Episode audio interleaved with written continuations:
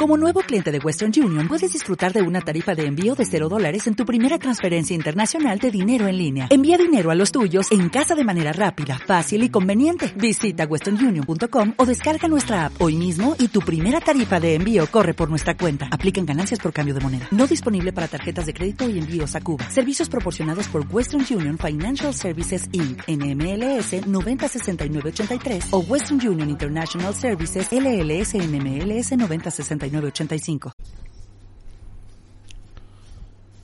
muy buenas noches, amigos y amigas de Tecno Podcast. Les habla Gustavo desde Córdoba, Argentina, una vez más. En este momento son las. Estamos un día lunes aún. Hemos comenzado el otoño en este hemisferio. Son las 11 y 46 de la noche, 19 grados centígrados está, digamos que nublado. Para mañana se, se espera un día similar, con una máxima de 27 y una mínima de 17 grados.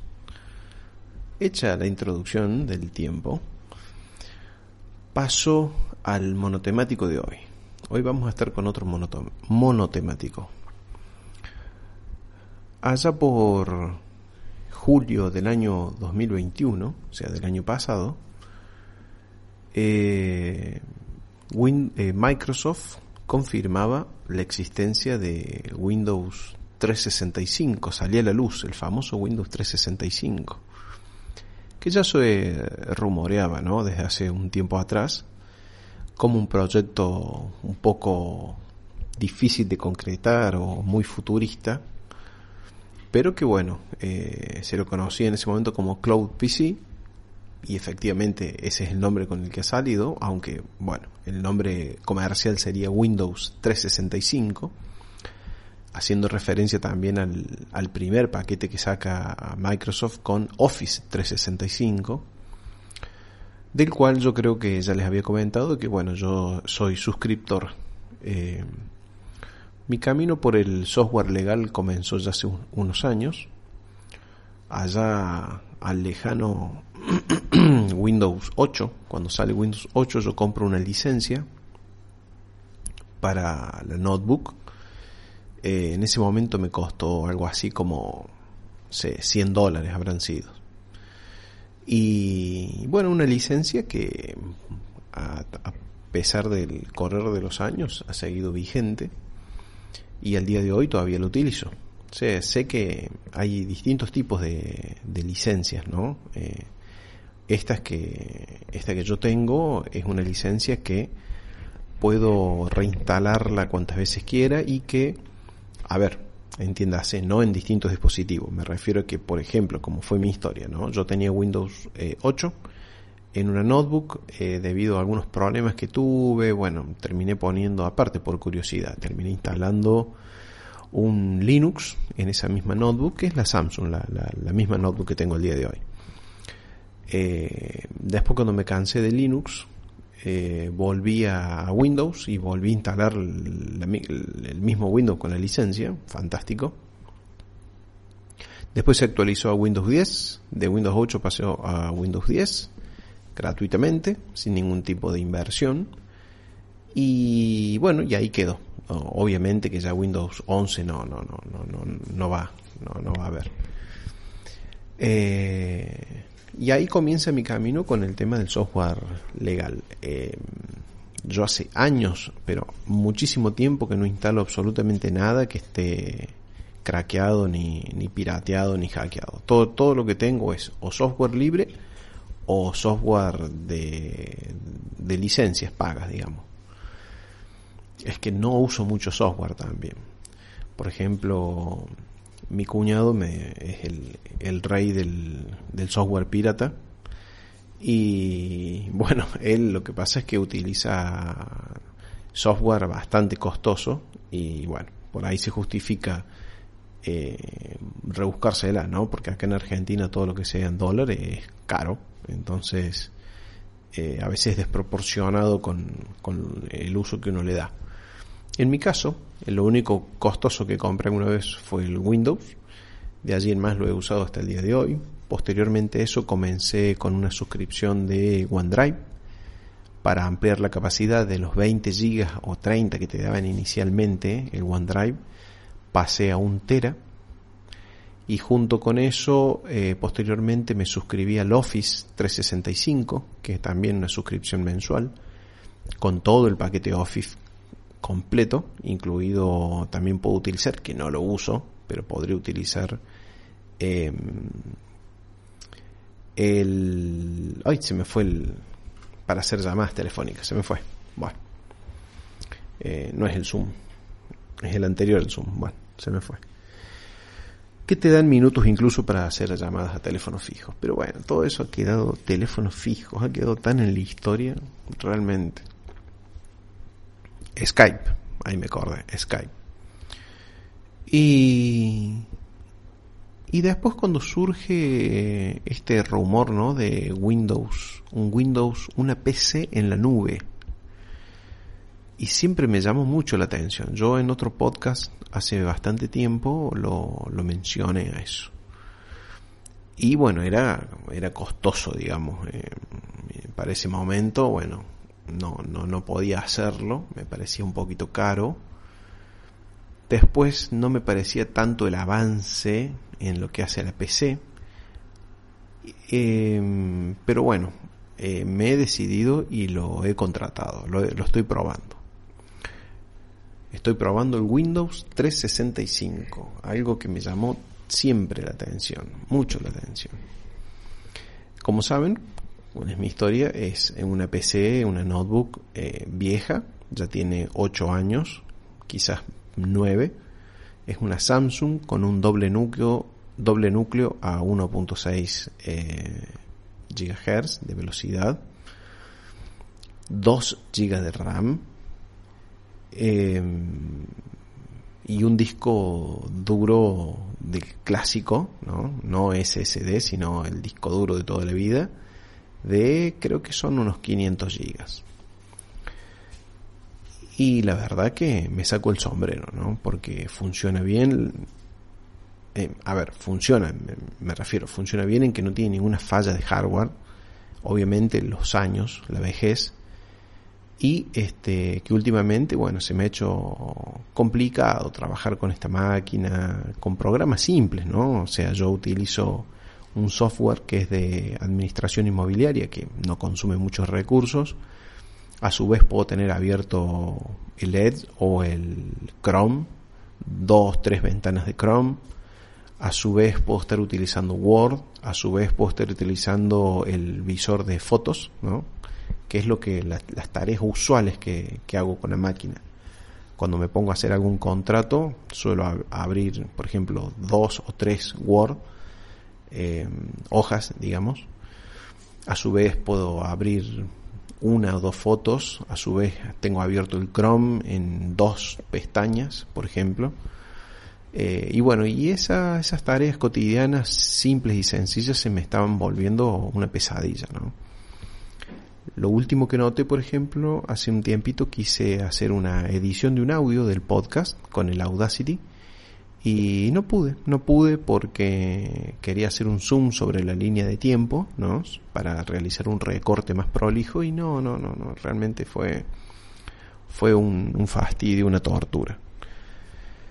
Y de pronto volvió a mi a mi mente el Windows 365, no recuerdo realmente en qué estaba haciendo cuando apareció ante mí. Y dije, bueno, a ver, a ver cómo va esto. A ver, la máquina más económica que uno puede contratar de computación en la nube es, ya les digo, es una dual core a 2.6 GHz, ya estamos hablando de 1.6 a 2.6 GHz, 4 GB de RAM contra los 2 GB de RAM que yo tengo en la máquina real física, vamos a hablar así, máquina física y máquina virtual. La máquina física tiene 2 GB de RAM, esta máquina virtual tiene 4 GB de RAM, la máquina física tiene 500 GB de disco común, de disco duro de toda la vida, y la máquina virtual tiene 128 SSD, GB de SSD y por supuesto un procesador muchísimo más moderno. obviamente que es muy superadora, o sea, estoy trayendo la máquina, mi máquina, que era una máquina básica en, su momento, a una máquina básica de, este siglo, ¿no? De prácticamente 8 o 9 años más adelante. Así que dije, bueno, vamos a probarlo. Eh, tema costos. Si es caro o no es caro. Depende cómo uno lo quiere ver. A ver, em, yo en este momento, o sea, mi objetivo es actualizar la máquina, comprar una notebook nueva, pero en este momento estoy con otros gastos. Estamos eh, refaccionando y decorando la oficina, eso me lleva una cierta cantidad de dinero. Estoy con otras reparaciones también en mi casa, eso también es otra cierta cantidad de dinero. Entonces de pronto no es ahora el momento de hacer esta inversión. Será más adelante. Bueno, pero ¿cómo hago? ¿Cómo hago para eh, poder volver a tener una máquina potable? En un momento pensé, digo, bueno, voy a actualizar la PC física, o sea, la notebook física, la actualizo, le pongo un disco duro sólido, más rápido, le pongo 2, 4 GB de RAM. Eh, pero ¿y qué pasa con el resto de los componentes? Y si yo hago esa inversión y dentro de una semana se rompe el flex, o dentro de un mes la batería muere definitivamente, o comienzan a fallar algunas teclas, o el botón de encendido. O sea, es una máquina que ha tenido su uso, su buen uso, ya tiene casi una década. ¿Hasta qué punto conviene invertir en lo físico y no directamente pasar una compu nueva? A raíz de ese razonamiento, que obviamente es un razonamiento absolutamente forzado para que la respuesta sea el, antojo mío, ¿no? favorezca el antojo, de querer probar la computación en la nube, pero bueno, válida al razonamiento. Dije, bueno, vamos a probar. A ver, es una inversión de 3.800 pesos, que en realidad fueron 3.200, 3.200 pesos eh, mensuales. Que pasándolo a dólares, estamos hablando de 30 dólares, no menos, poco menos de, son unos 15 dólares, 18 dólares, 18 dólares aproximadamente, mensuales, o sea, una cifra baja, mínima. Em, bueno, así que dije, bueno, vamos con ello, vamos, probemos a ver cómo es este mundo de la PC en la nube, cómo es esto. Y así fue como, bueno, me suscribí, comencé todo el proceso, eh, ahí Javi de la Milanga Electrónica fue un poco testigo y compañero ahí mientras le, iba mandando las capturas de pantalla del proceso. Y realmente es tan sencillo como suena. Y es más parecido a una PC de escrita, a, una, a un Windows normal y a tener una computadora normal de lo que yo me imaginaba porque uno abre el navegador, entra a la dirección, eh, pone una dirección, ¿no es cierto?, en, la, en donde van las direcciones de Internet, se pone esa dirección, ese link, se entra, te pide las credenciales y te carga lo que es un escritorio, un escritorio de toda la vida. Con la diferencia que ese escritorio uno lo está viendo dentro de Chrome o dentro de Edge o sea, dentro del navegador. Entonces, ¿qué es lo primero que uno tiene que hacer? F11 o tocar un botón que tiene dos flechas hacia los costados, que significa maximizar, o sea que uno en el Chrome o en el Edge deja de ver toda la barra de herramientas, deja ver la barra de favoritos, deja ver todo y se ve pantalla completa el contenido de la página esa, que en este caso esa web viene a ser un escritorio. Un escritorio común y corriente con la diferencia que es Windows 11.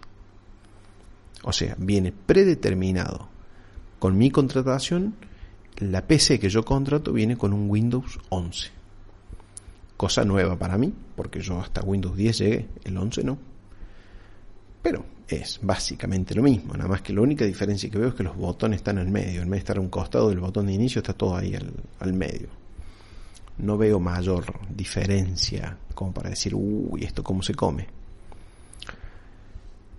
Bueno, el tema es, em, ¿qué pasa cuando uno entra al explorador de archivo? Uno entra al explorador de archivo y te abre el explorador de archivo.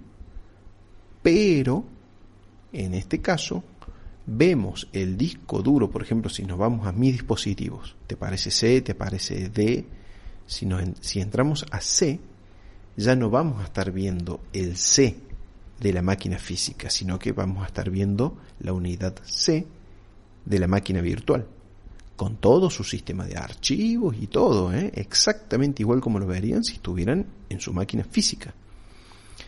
Y tiene mis documentos, mis descargas, fotos, videos, todo, todo, todo, todo, el, el mismo árbol que ustedes verían en su máquina física, exactamente igual, nada más que están viendo todo lo del contenido de la máquina virtual que obviamente en este caso sería que está vacía, totalmente vacía, porque recién iniciamos, entonces no tenemos nada, está vacío.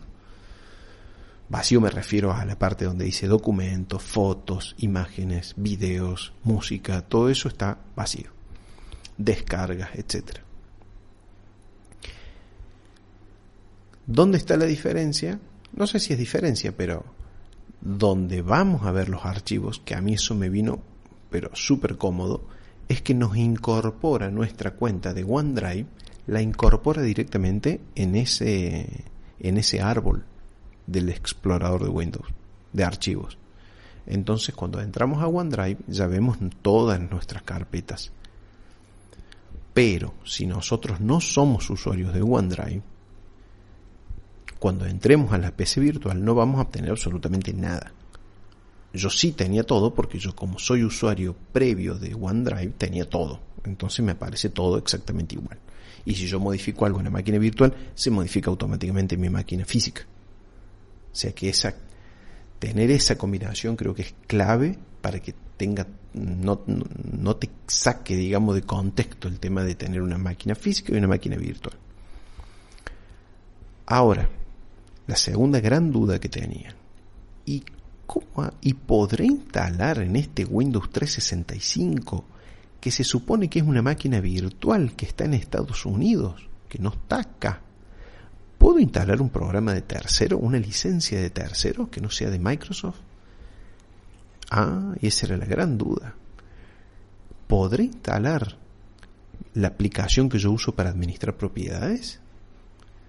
Veamos. Bueno, estando en la máquina virtual, primero instalé Chrome para ver cómo era y se instaló Chrome como exactamente igual como si estuvieran en su máquina física, exactamente igual. Tienen que hacer el mismo procedimiento. Entrar a Chrome, poner descarga, bajarlo, instalarlo, darle siguiente, todo exactamente igual y se instala exactamente igual. Ahora en el escritorio virtual le va a aparecer un icono que dice Chrome. Bueno, ese fue el primer indicio que aplicaciones de terceros se podían instalar. Pero bueno, una cosa es una aplicación de tercero Android, Google, y otra cosa es una aplicación de terceros de Juancito Pérez. Entonces dije, bueno, vamos a ver, entré a la página de Juancito Pérez. Estoy hablando de forma, digamos, eh, no exacta, o sea, la página es en realidad de Inmosoft, que es la empresa que me provee el software para administrar propiedades. Entré a la página de Inmosoft, me fui a descargas, que a su vez ellos te reenvían a Softonic, y ahí en Softonic hay que empezar a pelearse con las propagandas, las publicidades, las, las mm, bájalo inmediatamente, mayor velocidad y bla bla bla hay que empezar a pelearse con eso para descargarlo sin meter ningún troyano a la máquina. Bueno, lo descargué, lo instalé exactamente igual que en el Windows físico, en el Windows de la máquina física, y funciona exactamente igual que el Windows de la máquina física. Incluso me, eh, tuve que hacer una actualización para lo cual cuando uno actualiza ese software de terceros hay que hacer clic derecho, ejecutar como administrador, en la máquina física estoy hablando, ¿no? ejecutar como administrador, actualizar. Acá es lo mismo. Tuve que clic derecho. Yo dije, ¿qué va a salir cuando toque clic derecho en el escritorio virtual este? No, no, salieron las mismas opciones que salen en Windows, en el Windows físico. Puse ejecutar como administrador. Primero te sale todo en inglés. Y lo pude instalar. Después empecé y digo, bueno, vamos a ver, a ver, tengo un Windows 11 virtual todo en inglés. Esto tiene que ponerse en español, dije yo. Tiene que poder ponerse en español. Bueno, eh, entré a buscar, bla, bla, bla, lo encontré, tutuk, idioma español, listo, ya tenía Windows en español. Bueno, a ver, ya instalé un software de tercero, pero de recontra tercero, super tercero, y se pudo instalar bien. Ya instalé el Chrome. Eh, por defecto ya me dan el, me dan un Word, un Excel, un PowerPoint, todo ese paquete te lo dan junto con el Windows 365, ya está preinstalado. Em, la prueba de fuego. Prueba de fuego. La impresora. Ay, ay, ay, dije yo. A ver, a ver. Esta, este punto es básico para mí para decir, ¿me sirve o no me sirve?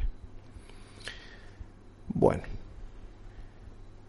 Hice lo mismo, entré a la página de Hewlett Packard, me puse a descargar, eh, descargar, ¿cómo es que le llaman? No, no dice descargar drivers. Me fui a todo exactamente igual, bajé el driver, lo empecé a instalar. Cuando te dan las opciones de las máquinas, esta impresora que yo tengo es una impresora Wi-Fi, que uno le puede usar con cable o con Wi-Fi. La primera vez que uno le instala en la red de Wi-Fi lo tiene que hacer con cable, ¿no? Y decir, bueno, que es la primera vez que se instala, por lo tanto, bueno, es como que se configura la red, ¿no? Pero si uno instala por segunda vez, ya en ese caso tiene que poner que se instala en una red ya configurada. Y esa es la opción que yo le di, ¿no? Cuando estaba ahora instalando la, impresora en el Windows virtual, en el 365. Y le puse instalar en una red ya configurada. Listo, red ya configurada, no me lo ve, no me lo ve, no me lo ve, no me lo ve, no lo ve, no detecta la impresora. Bueno, me fui a la opción de, o sea, en el modo automático no lo detecta. Me fui a la opción de, uno, colocarle la IP. Busqué otra notebook, la de, mi mujer, me fijé la IP que tiene asignada la impresora copié esa IP, se la, se la puse a la dirección IP y tampoco. Lo raro es que en este caso sí avanzó, me dejó terminar de instalarla como si se hubiese instalado perfectamente bien, pero no imprime. No imprime, queda en la cola de impresión, de error, no imprime. Incluso cuando me voy a Word y le pongo imprimir, me sale en verde, me sale impresora activa.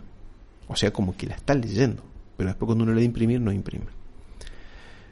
Y lamentablemente en ese paso me quedó trabado. No logro configurar el Windows 365 para que imprima en la, en la, en la Hewlett Packard Wi-Fi, que ya está configurada en la red. Le abrí todo lo que son los puertos, el firewall, le abrí todo, la dejé totalmente desprotegida, tanto. Eso es lo curioso, esas son las cosas curiosas que tiene esto de Windows. Abrí los puertos y las protecciones del firewall de la máquina física, pero también de la máquina virtual. Entonces de pronto es como que yo digo, ¿cómo es el tema acá? Yo no soy, yo no tengo conocimientos avanzados ni medios ni siquiera de, esto. Y digo, se produce esa, eso de decir, ¿cómo es el tema? A ver, tengo un firewall que es el de Windows de la máquina física y tengo otro firewall de la máquina virtual. Es como medio loco, ¿no? y tengo una protección contra antivirus de la máquina física y una protección de la máquina virtual. Entonces, bueno, yo abrí todos los puertos, perdón, le pegué el micrófono, yo abrí todos los puertos igual no funciona. Así que estoy trabado en eso. Una de, los, de las contras que me he encontrado es em, que no hay mucha información en YouTube, por ejemplo, de personas que, que, te den soluciones o posibles soluciones. No hay, no hay prácticamente nada, por lo menos no en español. No hay tampoco artículos en la web donde uno puede leer respuestas sobre esos problemas. Es como que hay poco, poco para investigar o poco para leer o poco para aprender. Excepto caer en las ayudas de Microsoft, que son bastante escuetas y poco suficientes. Eh, mañana, quizás cuando si tengo algún un poco de tiempo, voy a intentar con la, el soporte técnico de, de, Microsoft para ver si me pueden ayudar a solucionar este tema de la impresora que para mí es vital para, para que realmente se me sea absolutamente útil el Windows 365. Porque si yo no puedo imprimir, y para mí es una contra muy grande, le diría que me quita la mitad del interés. El 50% de mi interés se pierde ahí. Entiendo yo que se tiene que poder hacer, que es una cuestión mía, eh, un problema mío. No probé de configurar la máquina como si fuera la primera vez, la impresora, porque no quiero desconfigurarla con el resto de las computadoras físicas que sí tengo. Con la notebook misma, con la PC de escritorio y con la notebook de mi mujer, que ya están todas configuradas. No quiero meter una configuración inicial con la máquina virtual y que después desconfigure el resto. Así que quizás así sí andaría, pero no me quiero meter en eso. Quiero que la máquina virtual se adapte y se sume a lo que ya está configurado de antes. Otra curiosidad que le diría que es un poquito como mala es que se ve como borroso. O sea, eh, cuando uno está bien, viendo, ¿no? por ejemplo, entra a una página web, por decir a Chataka o entra a eh, microsiervos, eh, la imagen, las letras, todo el entorno, incluso el escritorio mismo de Windows 11, se ve como muy eh, blur, sería la palabra, o como si fuera muy esponjoso. Eh, no se ve detalle, se ve como borroso, ¿no? No borroso al punto de decir, uy, no se puede leer, pero es raro, se ve un poco raro, no se ve exactamente igual con la misma nitidez que cuando uno ve el escritorio en la PC de física. Se ve algo raro. Otra cosa que por ahí llega a ser un poco confuso, que uno no, a veces no sabe bien, está bien, después con unos dos, tres, cuatro días de, de uso ya te das cuenta, pero al principio te cuesta darte cuenta si estás en tu PC o estás dentro del, o estás en el Chrome de la PC o estás en el Chrome de la, de la máquina virtual. Te cuesta un poquito, porque es como que el, la máquina, la máquina física va a estar siempre ahí latente. Entonces a veces uno sube el puntero de más y baja una barra que no es la barra del Windows virtual, sino es la barra de Windows físico. Entonces ahí se produce un poquito de confusión. Eh, yo para colmo cometí el error de ponerle a la máquina virtual y a la máquina física el mismo fondo de pantalla. para peor. Después dije, bueno, a uno lo voy a poner en blanco y negro y al otro en color. Pero no, ahora ya decidí poner distintos fondos de pantalla para que no haya ningún tipo de error. Esa es otra de las, de las cosas medias raras que, bueno, hay que acostumbrarse. La otra también es que si bien mi máquina funciona cinco veces mejor, o sea, ahora puedo tener múltiples ventanas abiertas y andan bien y no tengo que estar esperando que cargue una, el, Audacity edita bien porque ya lo estuve probando. Eh, o sea, la mejora para mí es brutal, ¿no? Es como tener una notebook nueva. Pero de todas formas, iniciar el Windows físico para yo poder entrar al Windows virtual sigue siendo un dolor de cabeza y apagarlo lo mismo. ¿Por qué? Porque tengo que, ahí ya, ya muero de vuelta en la máquina física y tengo que volver a adaptarme a los tiempos de la máquina física, con su vejez. Entonces eso te choca un poco, porque uno viene volando con la virtual y cuando tenés que salir a la física de golpe te decís, oh Dios. Eh, pero bueno, no le he dado uso intensivo y fuerte. Ya ahora justo encima me voy a tomar unos días de vacaciones, así que recién la próxima semana le voy a dar un uso fuerte y vamos a ver realmente cuán bueno es. Y si vale la pena subir a más niveles de computadora. O sea, ahora la, virtual que yo tengo contratada es la, es la más básica. De ahí para arriba, ahí. Con unos unos pesitos más, unos dólares, pocos dólares más, ya, te dan una 4 núcleos, eh, 8 GB de RAM, hay de 16 GB de RAM, este, bueno, uno lo va configurando y de acuerdo a la configuración que uno le ponga es el precio que te dan, ¿no? Así que en ese sentido está bueno. Y obviamente que la otra gran contra que hay, obviamente, es que siempre tiene que haber, tienes que estar con una conexión a internet, pues si no, no sirve. Si la conexión a internet no es buena, lo vas a sentir, lo vas a sentir en la máquina virtual. Eh, yo lo probé eh, en las sierras, en el campo, como le digo yo, donde la conexión es bastante menor y sí, se siente un poquito la diferencia en algunos movimientos.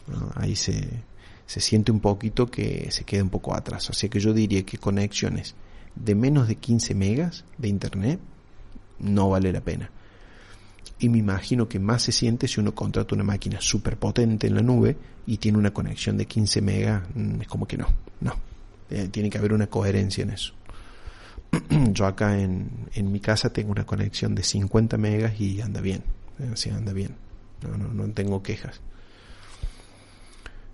Bueno, los voy a ir manteniendo al tanto de esta nueva aventura de, de Windows 365. Me parece súper, súper interesante. Y ya les voy a estar contando más, más cosas, ¿no? Más, posibilidades que uno tiene con esto. Les dejo un abrazo y bueno, muchísimas gracias por estar allí. Chao, chao.